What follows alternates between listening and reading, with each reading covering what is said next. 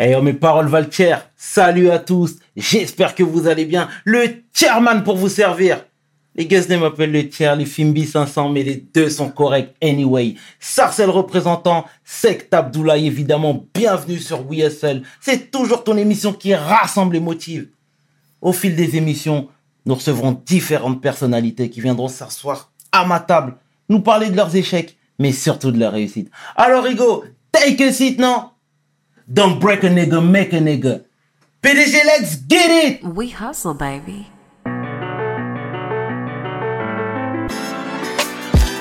Le chairman. We hustle, baby. Le chairman. We hustle, baby. Le chairman. de retour sur WSL et aujourd'hui, je suis particulièrement fier de recevoir, de recevoir mon gars, pardon, chroniqueur, journaliste, entertainer, l'homme que l'on nomme Balou. Yes, yes, yes, quelle intro Ah mon gars, il a got des shit, man. C'est lourd, c'est lourd. Merci mon bro. Balou, comment va? Ça va et toi? Ça va très bien. Depuis le temps que je te cherche, depuis le temps qu'on se cherche, on a trouvé notre moment, frérot. Il faut que ce moment soit mythique. ah, Je te jure, depuis le temps qu'on s'envoie des messages, on doit Et- se capter, tout ça.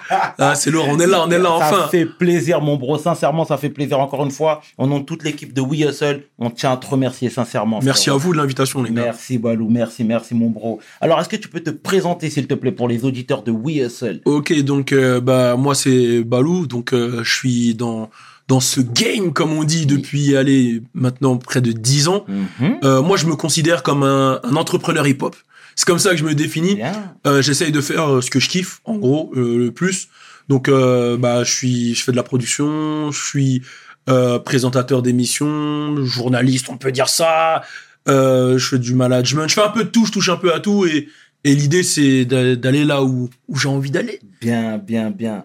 Avant de développer, parce qu'ici, on a tout notre temps, il faut le savoir. Euh, Je voudrais que tu nous parles de ton premier amour, la danse, ok, le crump. ok, vas-y, avec plaisir. Bah ouais, moi j'ai commencé avec le crump. Euh, c'était c'était en 2006, un truc dans le genre. Mhm. C'est ma daronne qui me ramène un DVD Rise. Ok. Tu vois, le DVD Rise, c'est le DVD fait par euh, David Lachapelle, euh, qui montre justement les petits de LA dans les ghettos qui dansent le crump, tu vois. Bien.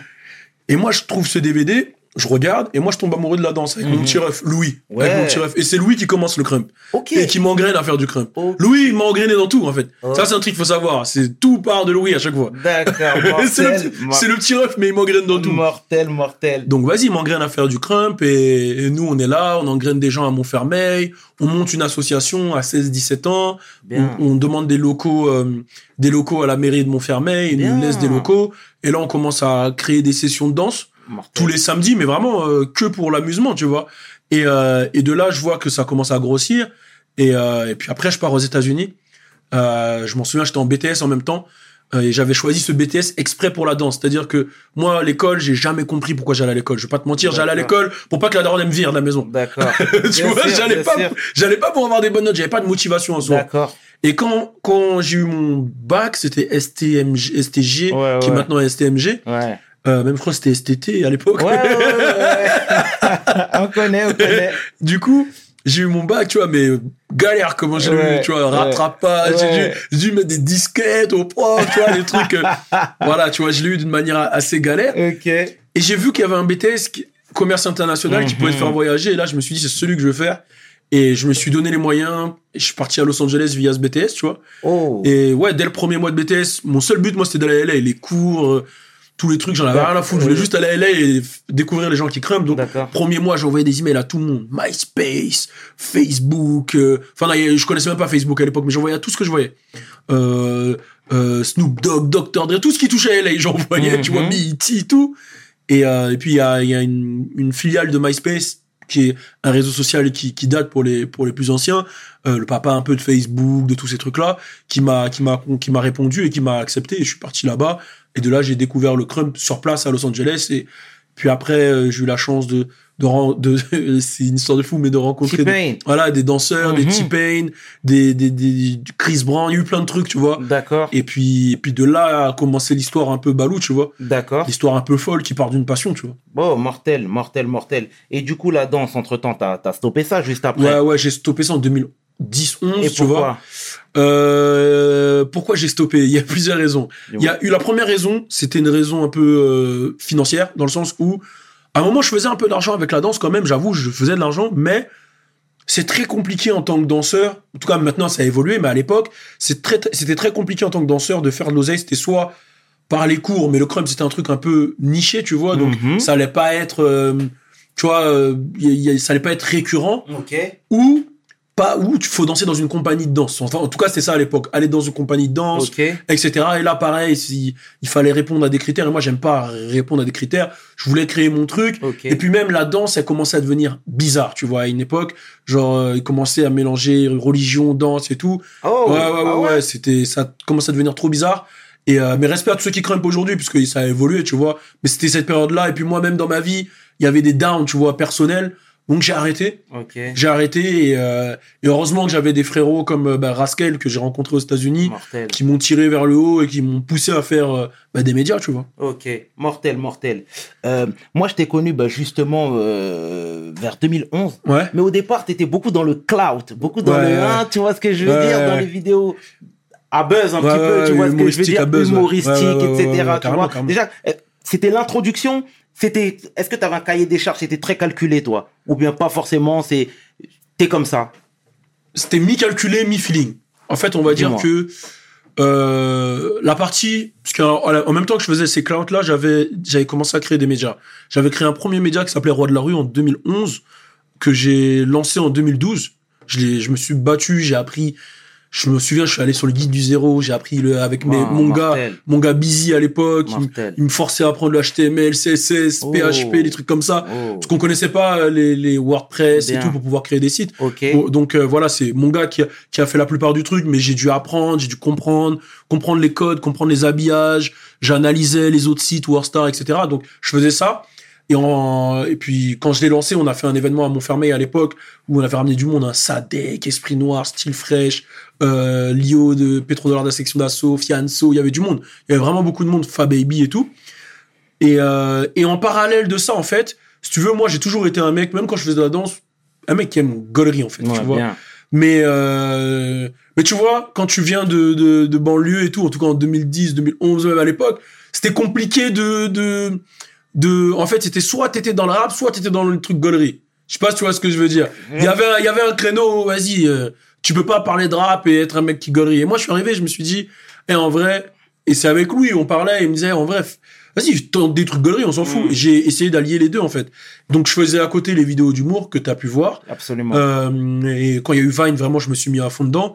Et je faisais aussi euh, le média à côté. Et sur le média, j'avais mon show que j'avais commencé qui s'appelait déjà Le Balou Show, Mhm. où il y avait la partie sérieuse de questions et la partie gaulerie des défis. Exactement. Et je voulais allier les deux. C'était vraiment important pour moi parce que c'est ma personnalité, en fait. Mhm. J'ai vu que euh, il y a un moment aussi, tu étais très proche de Chris Macari. Ouais. Déjà, raconte-nous les prémices de cette rencontre. déjà. En fait, en fait, Chris Macari, j'ai pas connu- vraiment, j'ai pas vraiment été proche de lui. Ah en ouais fait, je l'ai, je l'ai, je l'ai rencontré euh, sur un tournage de Abracadabra que j'avais été en 2010. Ok, ok. Euh, ok. Abracadabra, j'avais été, j'avais postulé à l'époque, euh, il, avait, il avait mis une annonce et tout. Et ensuite, on s'est vu quelques fois, mais je j'ai pas vraiment été proche de, D'accord. de Ben, Chris ben, D'un point de vue extérieur, je pensais que Ok, vous étiez carrément, proche. carrément, Oh, non, même pas, même pas. Bon, le, le, le- c'est très clair au moins. C'est ça a le mérite d'être clair. Euh, la phrase de 50, tu l'as vu le film, je suppose, euh, Get Rich or Die Bien sûr, bien sûr, je l'ai Voilà. vu, revu, revu. Mais finalement, j'aimerais te calquer cette expression. Je m'explique parce que finalement, tu as pris. Il y a rien, personne t'a donné. Hum, ouais. T'es allé chercher ce, ce que tu as aujourd'hui, tu vois ce que je veux dire? D'où vient cette niaque, cette détermination? Elle vient de plusieurs trucs. Ma, ma détermination, elle vient de plusieurs trucs. C'est bien, cette question, elle est lourde parce que je le dis toujours à mes proches, mais j'en parle pas au, au public en général. Il y a, premièrement, il y a mes parents. C'est-à-dire que mes parents, c'est, c'est des gros, gros, gros charbonneurs. Tu connais, euh, ma mère, elle vient de Martinique, mon père, il vient de Guadeloupe. Et euh, voilà, ils sont arrivés euh, des Antilles, ils avaient rien. Ils sont arrivés s'ils avaient rien. Et, euh, et puis ils ont, ils ont travaillé. Mon père, il est allé dans l'électri- l'électricité.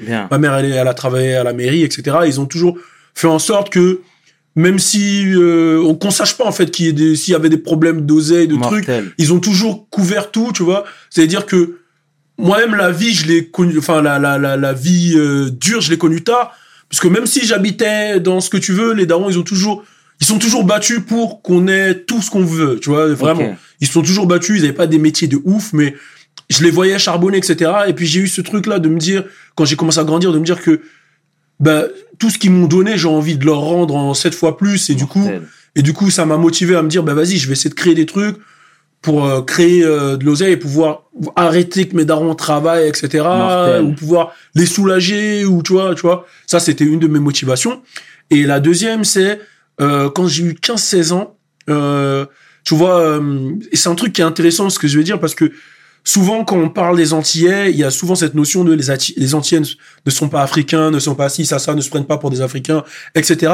Alors que en Guadeloupe, si tu vas par exemple en Guadeloupe, il y en a beaucoup qui revendiquent fort leur africanité. Mortel. Genre, tu peux aller en, en Guadeloupe, tu vas voir beaucoup ça. Même si tu remarques les, les, le carnaval, le gros cas, les- on- dans notre culture, elle est, notre culture, elle est africaine. quasiment. Absolument, Tu vois, elle est, elle, elle est africaine, sauf qu'il y a une histoire qui s'est créée avec des mélanges, etc. Ça a donné les Antilles. Mais Absolument. notre culture, elle est africaine, tu vois. Et du coup, à un moment, je suis tombé, ma mère, elle me montrait les, les, les, les films genre euh, Racine, Oh, euh, la rue Cazenègre, les trucs comme ça. Et j'ai j'ai commencé à prendre une gifle, tu vois, parce que je me suis dit, ah ouais, mais en fait, l'histoire de, des Renois, elle est lourde. Et j'ai commencé à me renseigner. Je commençais à regarder Malcolm X, euh, j'ai commencé à lire, à essayer de comprendre, etc. Et de là, je me suis dit, mais en vrai, en vrai, avec comment l'histoire elle s'est elle s'est faite, tu vois, on va pas revenir sur tous les détails, mais si on veut quelque chose, c'est pas quelqu'un d'autre de, de notre communauté, qui est à l'extérieur de notre communauté, qui va nous le donner. Genre, par exemple, genre, moi, un truc tout simple, genre, euh, genre, euh, genre, ça me choque pas quand, par exemple, un juif va embaucher d'autres juifs. C'est, c'est, c'est, ça peut être ses cousins, sa famille, etc. C'est un truc qui est naturel, tu vois. C'est un truc Mhm. qui est naturel. Donc, quand je voyais mes frérots qui disaient, ouais, nous, on n'est jamais embauchés, nanana, moi, quand j'ai analysé l'histoire, je me suis dit, plutôt que de me battre à être embauché par quelqu'un qui va pas forcément avoir des raisons de m'embaucher, bah, je vais créer mon truc et embaucher mes gars. Tu vois ce que je veux dire?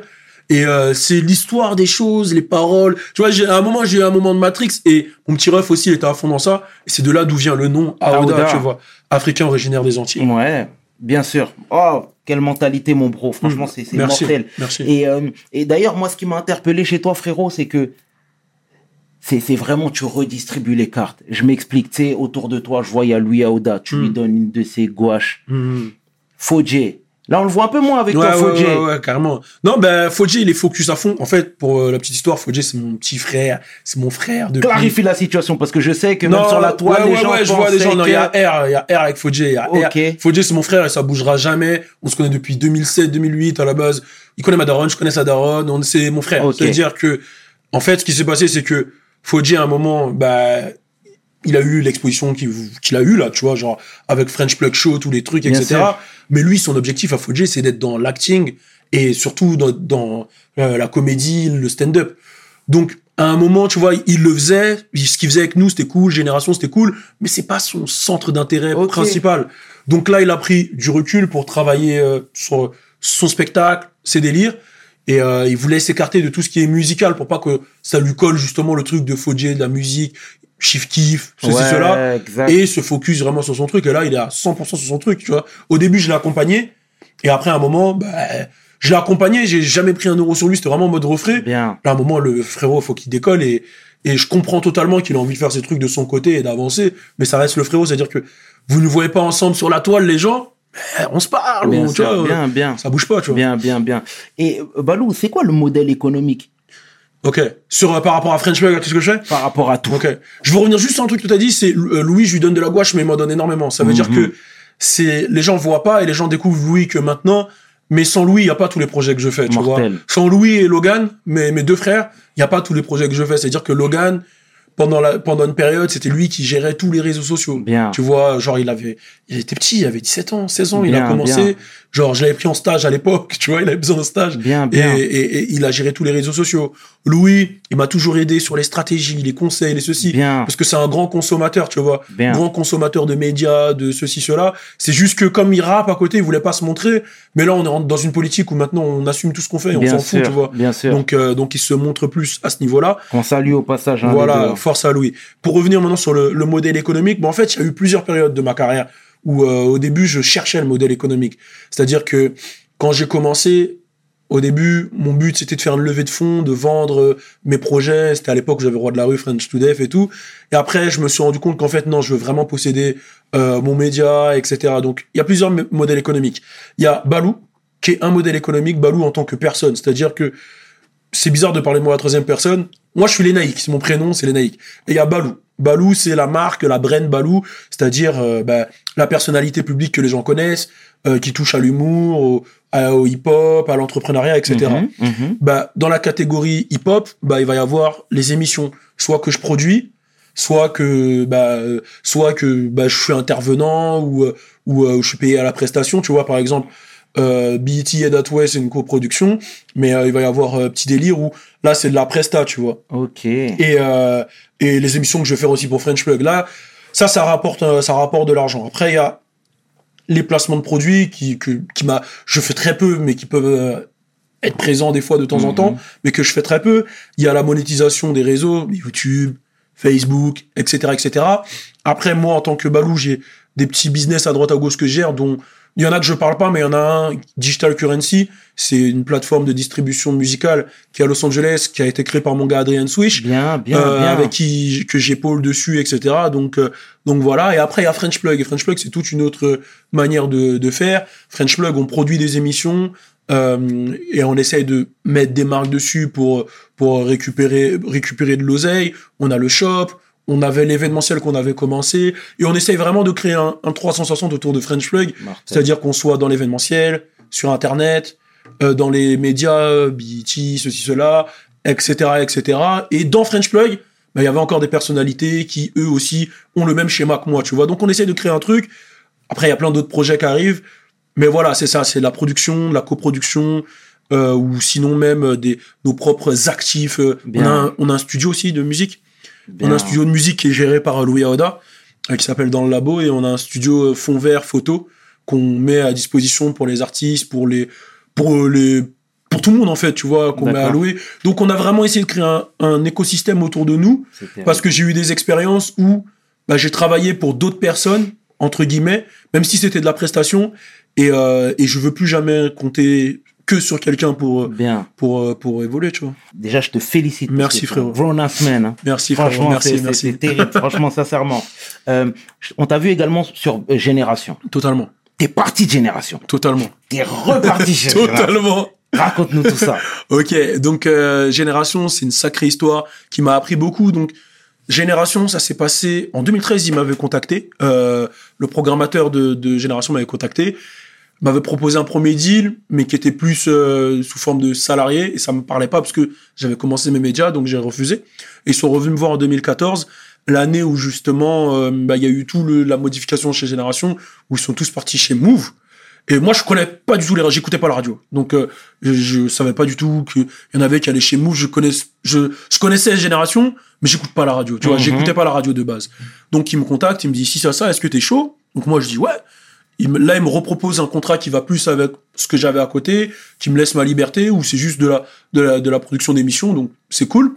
Sauf que quand j'arrive le premier jour, Laurent, grosse force à toi, il me met devant les, les platines. Et lui, bah, il y avait tout un changement. Donc, c'était, tout était nouveau pour lui. Il était dans le, dans le jus. Et il me dit, tiens, ça, c'est pour enregistrer. Tac, tac, il m'explique en une minute, même pas. Moi, je vois plein de boutons, plein de trucs. Et il me dit, crée ton émission. Et moi, tu connais, je suis allé au culot. Hein. Je lui ai donné un nom. Turn Up Show. J'ai Mhm. fait mon truc. Après, j'ai ramené euh, Titaï à l'époque. Et j'ai fait, j'ai fait mes trucs. Et, et, euh, et de là, c'est parti. Et c'est fou parce que moi, je, je voyais, j'avais même pas de recul. Mais les gens, ils me disaient, mais tu sais que là, tu vas passer après Pascal Sefranc, après DJ First Mike, après ce... Mais moi, je suis pas dans un truc de concurrence, de trucs. Moi, on m'a laissé le spot. Moi, je veux faire mon truc. Tu vois, Bien moi, je, sûr. je, j'a- j'avais même pas conscience de, de, de, de, de, de ce que ça représentait, tu vois, par rapport. Je, pas, je parle pas de la radio, mais du fait que bah, j'arrive à ce moment-là. J'avais même pas conscience de ça. Moi, on m'a laissé une chaise, on m'a dit fais de, de la radio. J'ai saisi l'opportunité et j'ai fait ce que je pensais pouvoir amener. Et je me suis dit, je vais essayer d'apporter mon truc. Euh, et euh, mon truc, bah, comme d'hab, c'est le hip-hop, l'humour, enfin être moi-même, quoi. D'accord. Et, euh, et du coup, voilà. Après, la radio, bah, c'était une expérience vraiment positive parce que ça m'a appris plein de choses. Ça m'a appris l'industrie. Ça, j'ai rencontré des belles personnes, etc. Euh, et euh, c'était une bonne expérience. Mais la radio aussi, c'était, je vais dire que j'étais pas encore moi à 100%. C'est-à-dire? J'étais moi, j'étais moi-même, Mais... Bridé? Bridé. Ouais, je vais dire euh, bridé, mais dans, bah, en fait, je rentre dans un, dans un nouveau truc, pour, tu vois, un nouveau, une- un nouveau, un nouveau écosystème, une nouvelle manière de, de faire, etc. Où justement, j'ai deux, deux rôles. Un rôle de journaliste et un rôle de, de, même si j'aime pas le terme journaliste euh, pour moi, mais un rôle de, de journaliste et un rôle de, de présentateur radio. Et c'est deux rôles qui sont nouveaux pour moi. Enfin, le journaliste, il l'était pas parce que je faisais déjà des interviews, mais la manière dont il fallait faire, c'était nouveau. C'est-à-dire que il y avait, et ça, c'est euh, vraiment important à comprendre, c'est que beaucoup de gens comparaient mes interviews à ceux d'autres médias comme Bouscapé, Rapelite, etc. Alors qu'en fait, j'étais pas du tout dans le même, euh, dans le Créneau. même, dans le même créneau. Pourquoi j'étais pas dans le même créneau? C'était mes, inter- mes interviews, elles étaient destinées à la base à la radio. Ça veut dire que à la radio, il faut catcher la personne en 20 secondes. Bien. Tu vois, t'es obligé de catcher la personne en 20 secondes parce que tu connais quand t'es sur la radio, t'écoutes, ça te saoule, tu changes direct. Absolument. Et pour catcher les, les personnes en, en 20 secondes, bah, si je vais poser la question au mec, euh, c'est qui les beatmakers sur ton projet, la personne elle change direct. Exact. Donc j'ai essayé, et avec Laurent qui m'a aiguillé grave, de créer quelque chose qui est catchy, qui est humoristique, qui est gaulerie. C'était mon but quand j'ai fait euh, bah, le Turn Up Show, c'était pas que c'était que tu passes un moment avec le rappeur, mais que tu le découvres du- d'une autre facette, une Ok. facette gaulerie. Et je pense que je suis l'un des mecs qui a apporté plus ou moins ce truc-là dans, dans le game à une période où tout était très sérieux, sans prétention, je, je, je le redis. Et, euh, et du coup, bon, ça m'a, ça a été un peu un sacrifice, ça m'a valu des fois des tapes sur les doigts, des fois, voilà, mais moi, je l'assume totalement. Et, et, euh, et à côté, j'avais la casquette de radio où là, c'était, bah, tu présentes, c'est-à-dire que tu as un bed, un bed, c'est euh, une instru de 40 secondes ou une ou deux minutes où tu dois présenter des musiques qui arrivent, tu dois prendre les auditeurs à l'antenne, etc. et discuter. Et c'était euh, du flux où je présentais de la musique, quoi, tu vois. Mortel. Donc c'était deux casquettes totalement différentes. Donc c'est bridé, oui, mais bridé par rapport à ce que la radio représente en fait. Donc il fallait que je, je m'adapte. Et en fait, m'adapter, ça m'a appris des nouvelles choses et euh, ça m'a fait comprendre aussi ce que j'aime et ce que j'aimais pas. Tu vois ce que je veux dire? Ok, complètement, complètement. Je te disais donc, t'étais chez Génération, euh, belle expérience. T'es parti. Pourquoi t'es parti? Tu peux ex- expliquer Ouais, les raisons? totalement. Je suis parti parce que bah, à un moment, le programmateur avec qui je m'entendais super bien, avec qui m'avait recruté et qui m'a appris beaucoup de choses, a bougé et euh, qui a laissé place à deux personnes qui je trouvais étaient pas compétentes au poste de programmateur. Ok. Et, euh, et frère, euh, à un moment c'était trop, même ça nuisait à ma propre image, des choix que les mecs faisaient, etc. Il y avait des embrouilles, des trucs. Et moi, je suis pas. Moi, mon but, c'était pas d'être un, un, un, un salarié qui écoute un mec. Ok. Quand j'ai fait Génération, c'était vraiment par passion parce que je kiffe le hip-hop et je voulais en apprendre, etc. Donc, du coup, quand j'ai vu que c'était Bad Vibes, j'ai bougé. J'ai bougé et là, j'ai été à Ocalm. Au calme, exactement. Tu m'as coupé euh, l'herbe sous le pied, comme on dit. hein.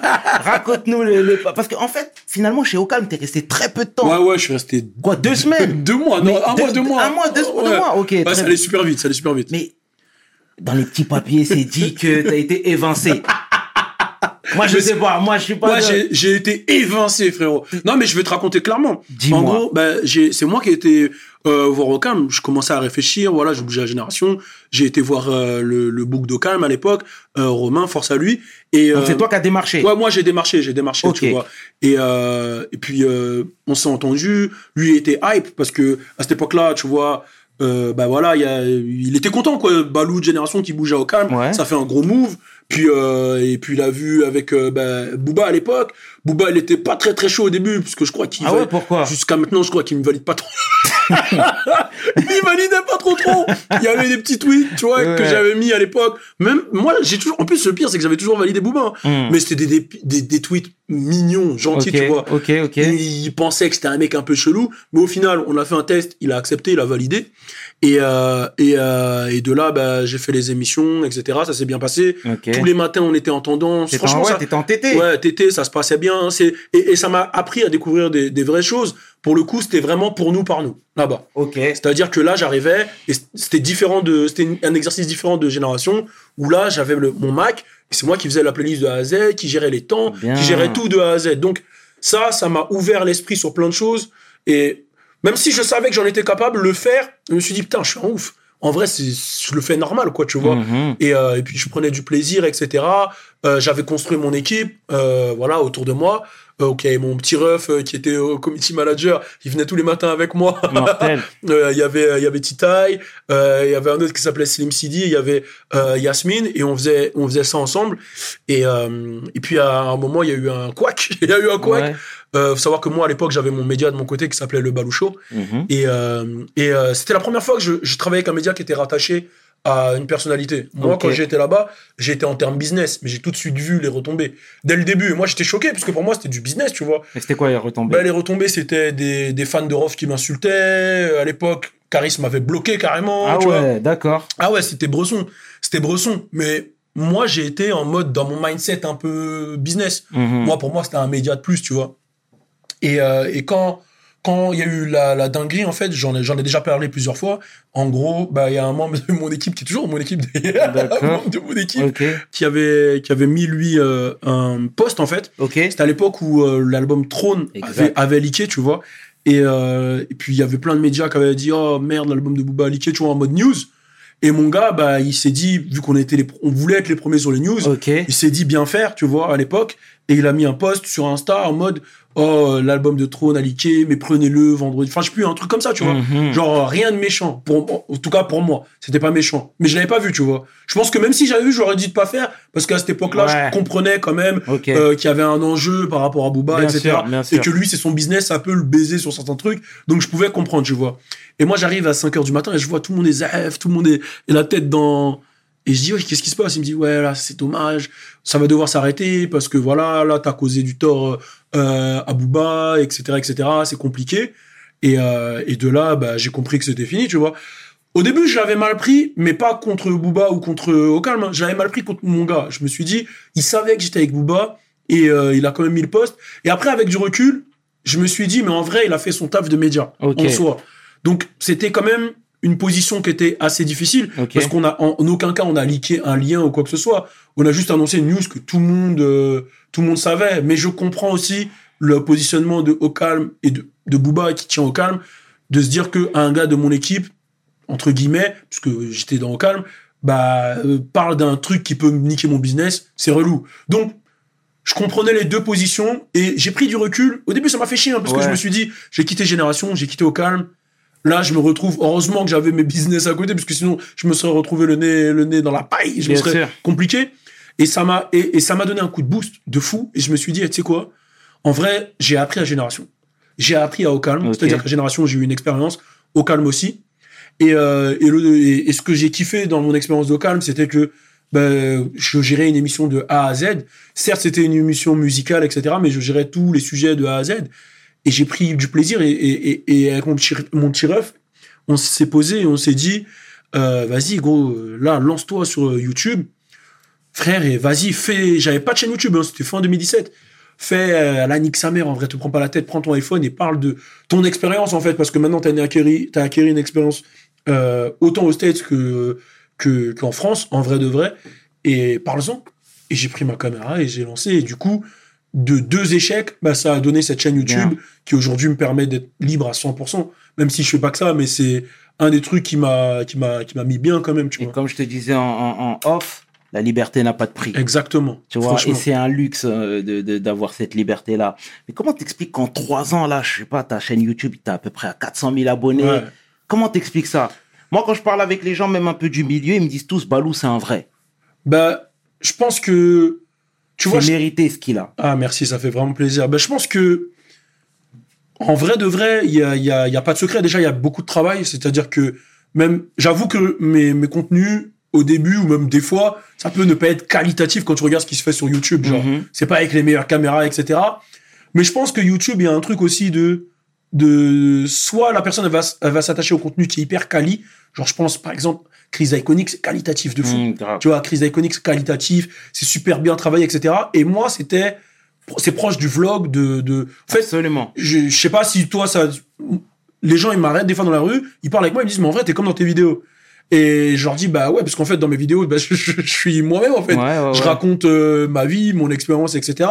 Et je pense que comme j'ai eu une expérience un peu folle quand même, et que j'ai vécu des choses que je partage avec les gens. Je pense que c'est ce partage-là et, et le fait d'être assez récurrent qui a créé ce, ce, ce, ce, ce délire de, de, des gens qui me suivent, tu vois. D'accord, mortel. Et euh, si je te dis euh, Nipsey Hussle, Ouais. qu'est-ce que t'en penses? Est-ce que c'est quelqu'un qui t'a beaucoup inspiré? Très très fort, très très fort. Euh, Nipsey Hussle, euh, j'ai eu l'occasion de, de l'interviewer carrément. Euh, c'est un mec qui m'a inspiré dans son hustle parce que, tu vois, nous souvent à Montfermeil on dit on est comme à LA, tu vois. Je sais que le 9-1 il dit ça aussi beaucoup, mais nous aussi à Montfermeil on dit ça. Sarcelle aussi, on dit ça. hein.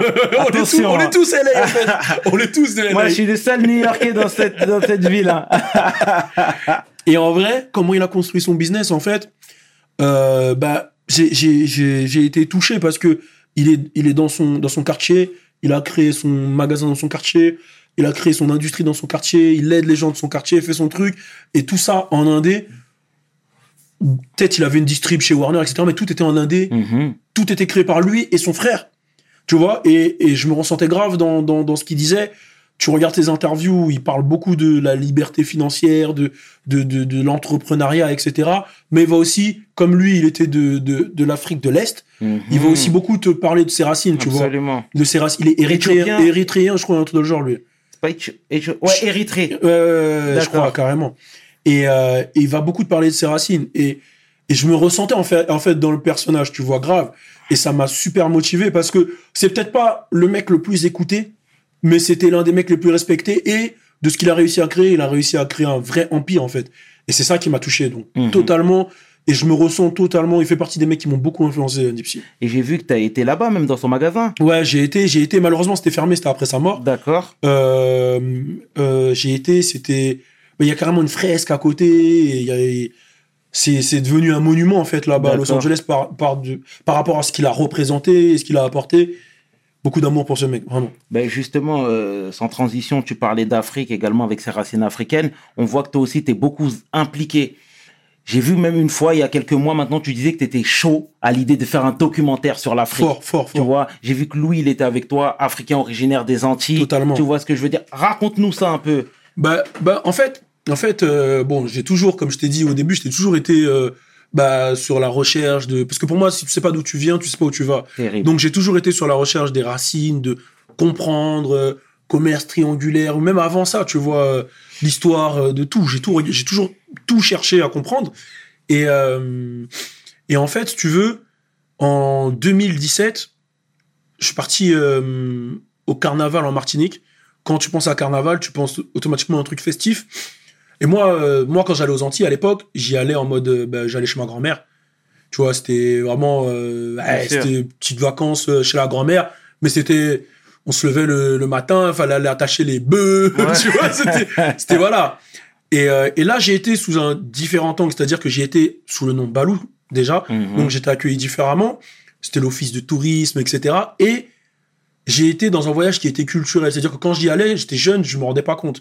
Et là, j'ai commencé à, à comprendre la culture, même si je l'avais compris depuis un moment, mais là, c'était c'était encore plus vrai parce que là, j'étais j'étais face, j'étais dans des euh, J'invite tout le monde à le faire dans la savane des esclaves en Martinique.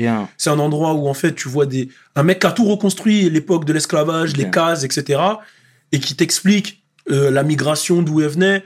Ensuite en 2019 ou 2018, je sais plus, je suis parti avec à un événement en Guadeloupe Oh. euh, qui s'appelle euh, Festival Héritage en fait et euh, c'est vers- Petit Canal, c'est c'est à côté d'un port où les esclaves arrivaient en fait. Et à côté de ce port, il y a si tu veux, il y a un- il y a des monuments et il y a des marches avec toutes les ethnies africaines qui sont arrivées aux Antilles. Bien. Tu vois, et, et avec Fodji, on a, on a assisté à ce truc-là. Et à un moment, il y a eu une. Il, y a, il, y a- il t'explique tout, en fait. Et il y a eu une. Il y a une. euh, En fait, ils ont fait une, une pièce théâtrale où ils remettaient en scène l'arrivée des esclaves. Excellent. Et là, on se regardait avec Fodji, on avait les larmes aux yeux, en fait, parce que c'est des. Tu vois des petits Africains qui vont devenir, entre guillemets, antillais, tu vois. Mhm. Et tu vois l'histoire. Et en fait, ça te met, ça te met une gifle. Et c'est de là, tous ces trucs-là. Tu vois, et à côté, je parlais avec Kalash, qui est beaucoup dans ça aussi Bien. je parlais avec plein de gens et c'est tous ces trucs là tu vois euh, qui, qui, qui, qui te donnent envie de connaître de ceci donc après j'ai fait un test ADN pour savoir c'est toujours approximatif mais pour savoir d'où je venais donc ça m'a ça m'a dit 50% Naïja euh, après ça me disait des petits pays de d'Afrique de l'Ouest ça me disait d'où je venais un peu et j'ai 85% d'Afrique et après tu vois le reste etc donc ça te met une gifle en fait, et, et c'est ça qui m'a poussé à vouloir faire ce documentaire. Euh, tu vois que, que- qui est toujours en cours, mais qui est compliqué à Mm. faire avec la situation actuelle, Bien. Covid et tout. Mais euh, c'est vraiment euh, mon africanité et mon côté antillais, c'est c'est super important pour moi et, et c'est c'est quelque chose que je veux grave mettre en avant. Tu vois, et j'hésite pas à en parler partout. Tu vois. C'est bien, c'est bien. Et mais comment t'expliques avec le réseau que t'as, ce projet n'est pas encore vu le jour Euh, bah en fait, on y a, on y a pensé, on, on, on pense, on pense à ce projet depuis fin août. Mhm. Je pense que s'il a mis vraiment des barrières, moi, tu connais, je suis un fou, hein, j'allais prendre mes billets et partir tout seul, euh, avec une caméra, etc., tu vois. Mais je pense qu'il y a eu plusieurs trucs. Il y a eu euh, le fait euh, bah, du, des, des barrières avec les, les frontières. C'est clair. Covid, clair. tout ça, tu vois. Je voulais, je pas donner un documentaire où je vais aux Antilles, tout est fermé, tout est. C'est Je voulais clair. vraiment que ça soit un truc. Donc, il y a eu ce truc-là. Et, euh, et, et derrière, je pense, si je l'aurais fait, si s'il y avait pas eu le Covid, je l'aurais fait à ma, fa- à ma façon. Mais je pense que, et j'ai eu des grands qui m'ont parlé et tout, ils m'ont dit, non, là, Ouais. faut un truc limite qui va sur Netflix. Bien, Toi, t'aimes trop partir et faire tes trucs à l'aventure. Un Et truc sérieux. Ouais, là, vraiment faire un truc encore plus big, tu vois, genre. Ça aurait été cool, hein, si je l'avais fait de mon côté. Je mais comprends. je pense que c'est un projet qui mérite encore plus, Bien. plus de travail et tout. Donc, euh, donc voilà, tu vois. Bien.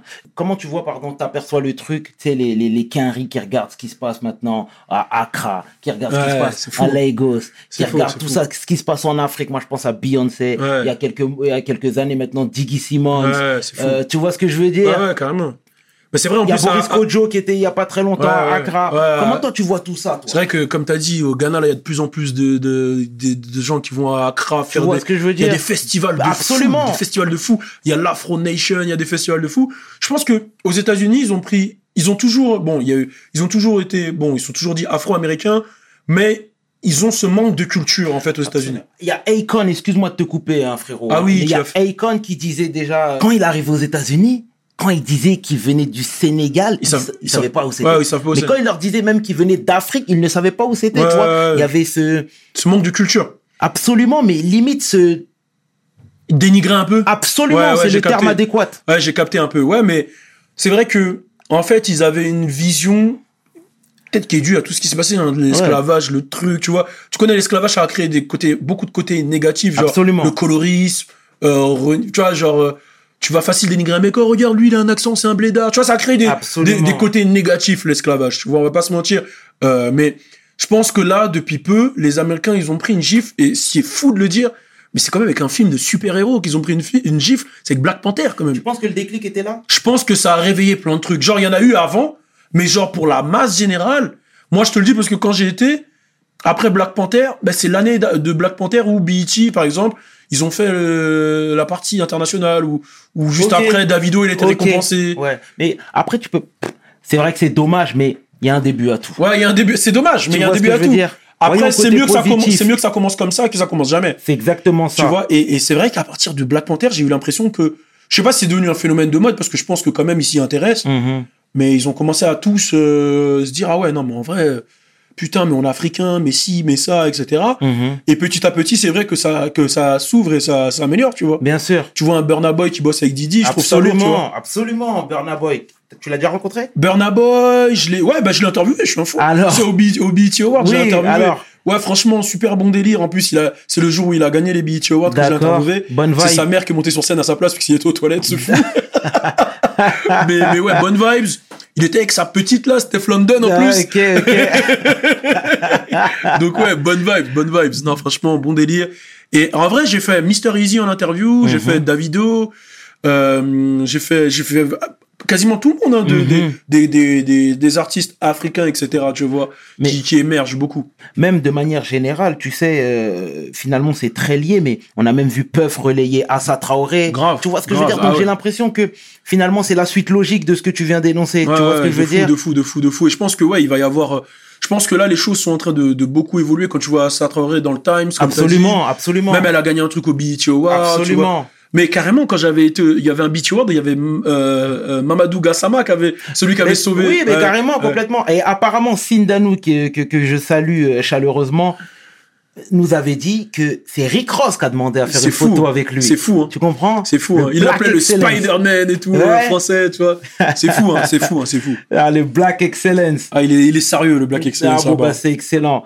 Euh, sans transition, on va rester sur le thème des États-Unis. Parce que tu es très porté US. Ouais. On voit les locks, on voit les bling, on voit l'attitude, you know.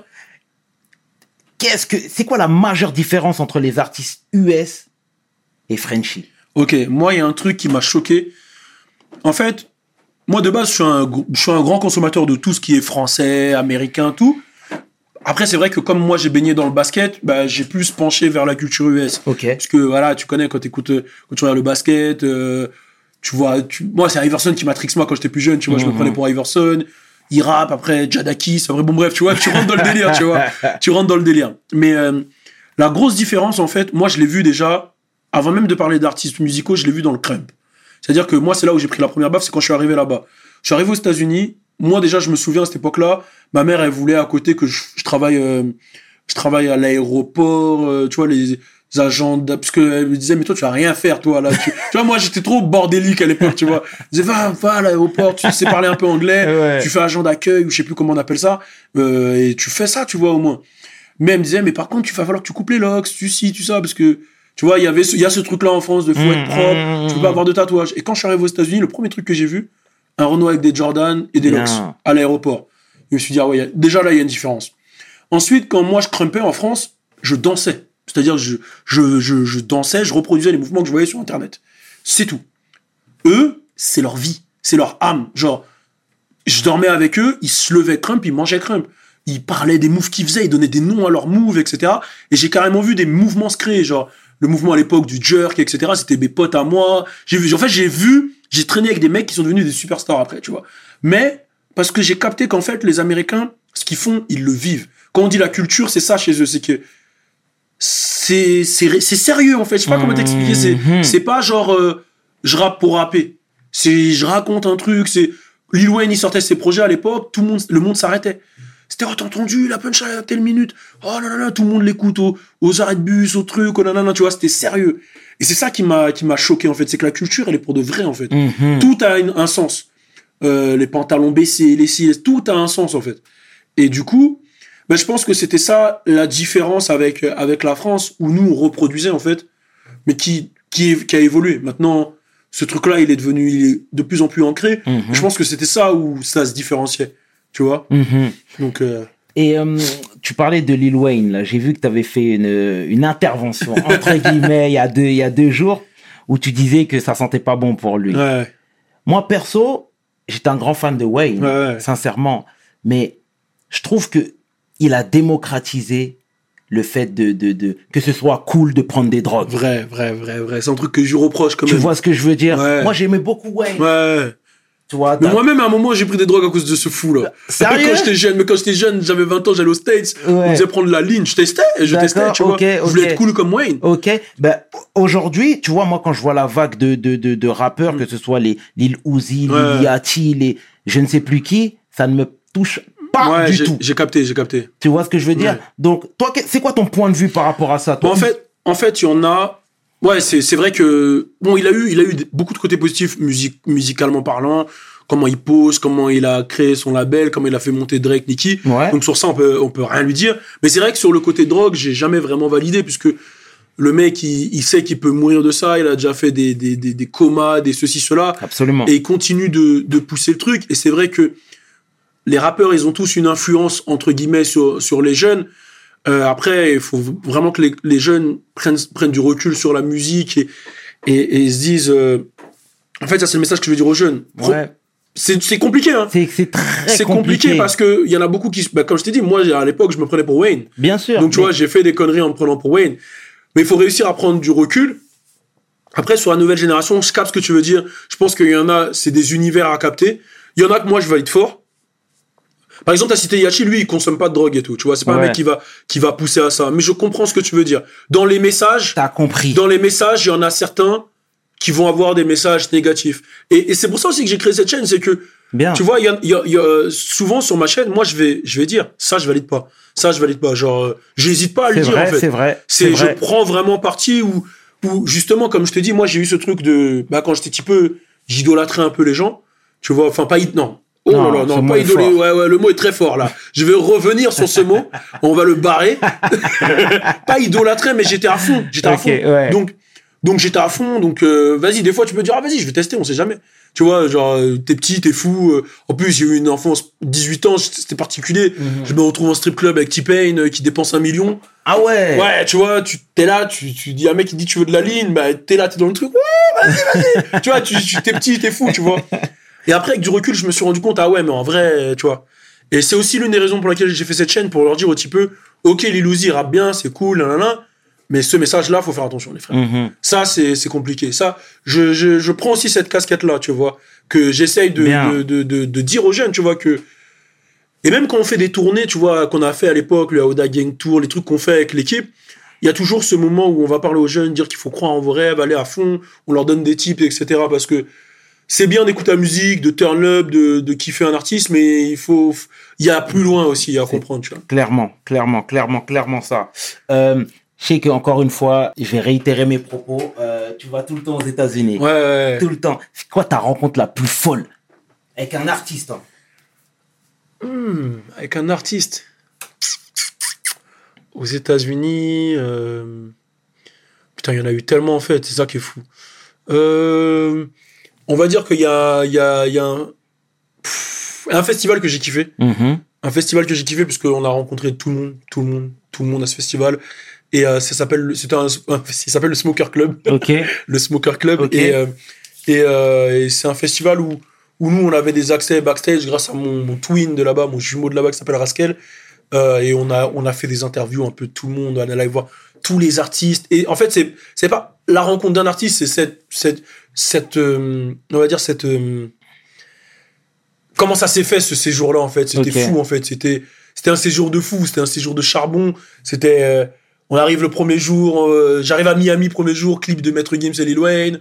Ensuite, on va à LA, on va chez MHD parce qu'il faisait Coachella. Mhm. Après, on, on va au Smoker Club et là, on va, on est en backstage avec un peu tout le monde, tous les artistes. Bien. Et tu vois, c'était vraiment, c'est plus, c'est plus euh, comment ça s'est fait. Après, si une rencontre avec un artiste qui m'a, que, que, que- qui m'a, qui m'a choqué, ça s'est fait en France, c'était Kendrick Lamar. Ok.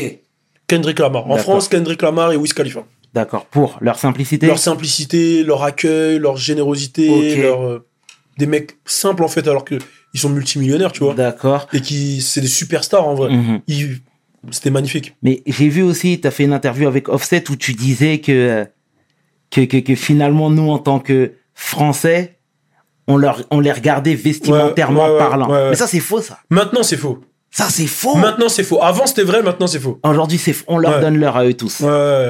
Aujourd'hui, c'est faux. non, aujourd'hui, c'est faux. Non, ça, il fallait que je la place. non, aujourd'hui, c'est totalement faux. Aujourd'hui, en gros, ouais, j'avoue, je l'ai- mal expliqué dans l'interview. En gros, ce que je voulais dire, c'est que de base, nous, on les regardait tous à la base quand ils ont commencé à ramener, tu connais les Sean John, Rockaware à Mhm. l'époque, tu vois, et jusqu'aux années 2013-14. Après, c'est fini. Mhm. Tu vois, après, il y a le fashion style de français, tu vois. Bien sûr. Et maintenant, euh, c'est vrai qu'on les regarde plus, tu vois. De toute façon, c'est eux qui viennent choper ici, Absolument. tu vois. Donc, euh, c'était un peu l'idée. J'avoue, je l'ai mal dit dans l'interview. Tu l'as mais- mal dit. Ouais, ouais, mais je ça, vraiment- je me suis dit que je vais te la placer. T'as bien raison. T'as bien raison, totalement. Mais c'est vrai qu'après avoir vu l'interview, je me suis dit, ah, j'aurais pas dû dire ça. Mais tu connais, des fois, t'es dans l'euphorie, tu dis des trucs, après tu dis, ah, merde, pourquoi je l'ai dit? Surtout quand tu sais comment cette interview s'est fait. Ah, mais au moins, le message est passé. T'as cette franchise de Totalement, totalement. C'est mortel. Les gens, et clairement, ne savent pas à quel point t'es un charbonneur. Ah, merci. Tu comprends? Mhm. Tu viens, t'étais chez Génération, t'étais chez Au Calme, euh, t'as tout, tu, tu, tu t'alimentes quotidiennement tes réseaux, tes chaînes YouTube, etc. T'es, un- t'es vraiment un acharné de travail. Ça, je te le dis euh, de manière très sincère.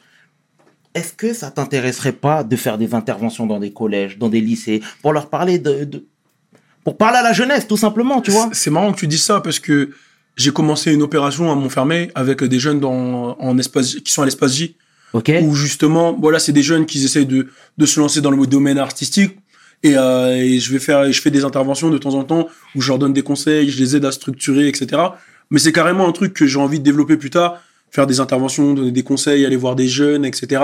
C'est un truc que j'ai envie de faire. Je pense, je pense que ça va venir, ça va venir, mais c'est carrément, si, si, totalement, j'ai envie de le faire. ça. Mhm.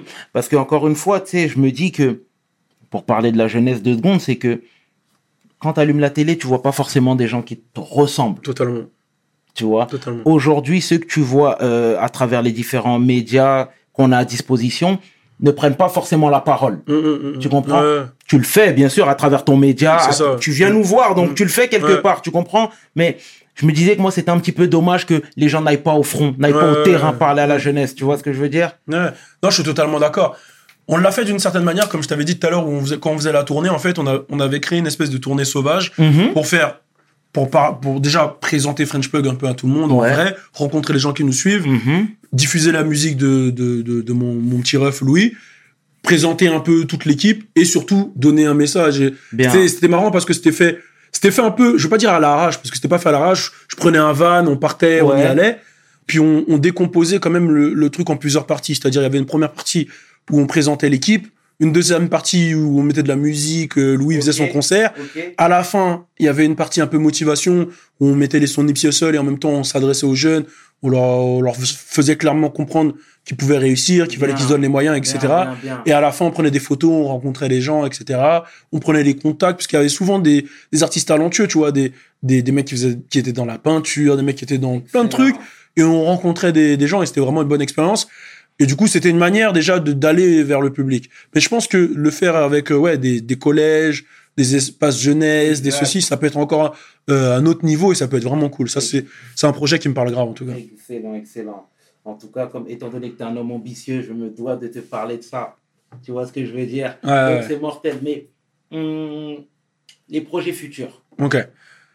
Euh, projet futur, il y a plusieurs trucs qui arrivent. Ouais. Il y a eu un, un nouveau podcast, un nouveau concept de podcast qui est sorti avec Petit Délire. D'accord. Euh, c'est un podcast qu'on fait avec Citadium. où- Ok. euh, qui, où justement on invite, on invite des, des, des personnalités de- du monde hip-hop. C'est pas que des rappeurs, ça peut être euh, des, des réalisateurs, des humoristes, un peu de tout, tu vois. Ok. Et on discute, en fait, ça s'appelle carton plein, on a des cartons, on parle de lifestyle, de un peu de tout, tu vois. Ok. C'est une continuité, on va dire, de Buy the Sneakers, mais dans un autre délire, plus podcast, plus culturel. Euh, on a, on a des concepts qui arrivent avec French Plug même, Ok. qu'on va, qu'on va développer. Et euh, moi, mon but vraiment 2021, c'est commencer à réaliser des, des petits courts métrages, des petites séries. C'est un truc que je veux faire depuis un moment, mais je vais commencer à mettre le pied dedans vraiment, j'espère, en 2021. Mortel, Balou. Mortel, mortel. Et buy des sneakers alors pour finir. Buy the Sneakers, Ouais. c'est. On continue, hein. Sneakers, ouais, on continue. On a l'épisode avec Zola. Bien, bien, qui, bien, qui- bien, qui est bien. sorti ou qui sort, ça dépend à quel moment la vidéo sort. Elle sort dans une semaine. Donc euh, voilà, il y a Buy the Sneakers avec Zola et on va continuer. On a plein de prévus pour janvier. D'accord. Après, le truc, c'est que comme il y a eu la période de Corona Ouais. et que nous, on est fait dans les magasins, tout était un peu fermé. Donc cette année, elle était, c'était une année de, de renouveau, je pense, pour plein de monde. Bien sûr. Nous, il a fallu qu'on re- re- qu'on restructure certaines choses, etc. Parce qu'on avait des gros concepts. On avait le Adidas Superstar on Tour qu'on avait fait avec Adidas où on devait faire la tournée de, de... ça a été annulé. Exact. On avait de l'événementiel, le French Plug Fest qu'on avait commencé à faire en décembre de l'année dernière, il y a un an maintenant, qu'on voulait faire une édition 2, mais avec Corona, ça s'est annulé. Bien sûr. Tu vois, donc du coup, on a réadapté un peu tout. Et, euh, et on va dire qu'il y aura une vie avant et après le Corona. hein. C'est exactement ça. C'est exactement ça. En tout cas, honnêtement, Balou, l'émission touche à sa fin, mais avant tout, je tenais à te remercier, sincèrement remercier pour ta disponibilité, Merci à vous pour l'accueil. pour ta gentillesse. Franchement, la transmission, c'est super important. Ça fait longtemps que tu es dans le game, que tu es dans ce milieu-là et que tu as toujours de la, la, la, la, la, joie de vivre qui t'anime. Toujours ambitieux. Et c'est super important pour nous. Il y a eu des petits couacs, on n'en parlera pas. En on. Faut pas. Non, il n'y a pas de quoi, c'est le business, c'est le business, c'est le game. C'est le charbon, c'est pas Jack Quack, c'est le charbon. Exactement. Mais en tout cas, plein de bonnes choses pour la suite. Et la porte de We Hustle te sera toujours ouverte. Merci mon frère, quand tu, me- tu me rappelles, j'arrive. Ah, tu connais. C'était le chairman. Et, que- et 500, tu peux inverser, c'est correct. Avec l'homme que l'on nomme Balou pour We Hustle. Peace. We hustle, baby.